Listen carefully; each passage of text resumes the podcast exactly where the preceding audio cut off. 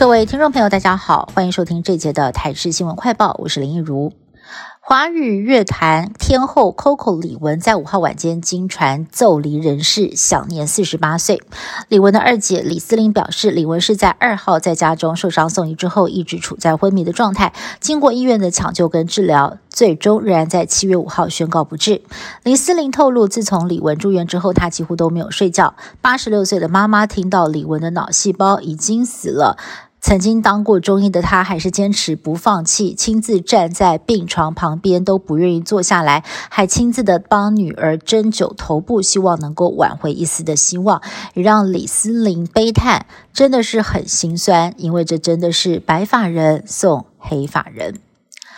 一代巨星陨落，震撼娱乐圈，不少的艺人也纷纷发文哀悼这位动感天后。出道将近三十年的李玟，创下了华语音乐圈中至今无人能及的多个第一纪录。她不只是第一位进军美国流行乐坛的华语歌手，也是第一位站上奥斯卡金像奖颁奖典礼演唱的华人歌手，更被美国《时代》杂志评为华人之光。但其实她早年在台湾出道的时候，也曾经因为中文不好发展。并不顺利，在台式的综艺节目里，也让观众看到他非常努力的一面，再加上惊人的唱功，后来迅速的在华语界窜红。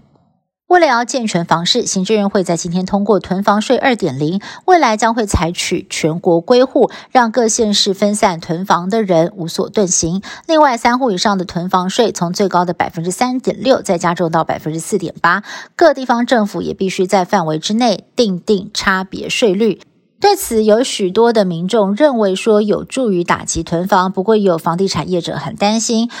税负反而会转嫁到租金上。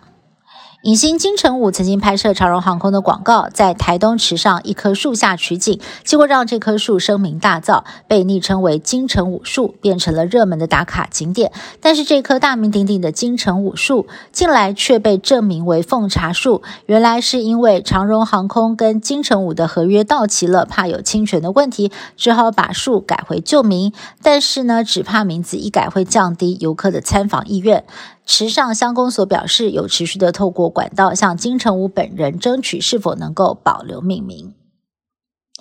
云林县登革热疫情短短一个星期累计十五例的确诊个案，主要是集中在古坑乡，而病毒株检测为印尼猪，推测感染源可能是有印尼足迹者，就怕疫情持续扩大。卫生局呼吁外籍移工或者是最近有前往印尼旅游的民众，赶快来做快筛。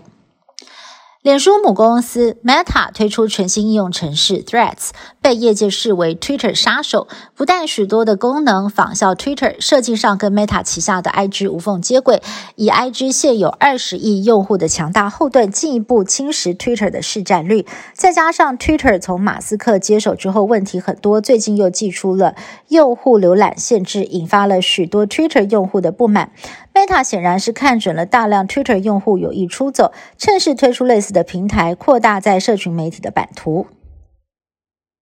俄罗斯骇客组织恶名昭彰，最新一个受害者是日本的名古屋港，四号上午遭到了俄罗斯骇客集团的攻击，导致港口的。货柜搬运系统停摆了三天，情况相当严重。不过，名古屋港不向俄国的骇客屈服，自行扫毒修复系统。六号下午已经逐渐的恢复正常作业。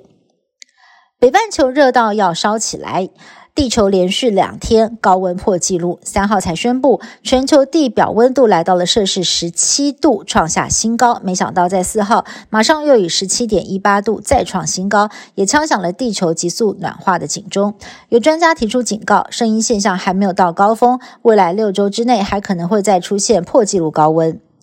以上新闻是台新闻部制作，感谢您的收听。更多新闻内容，请您持续锁定台视各界新闻以及台视新闻 YouTube 频道。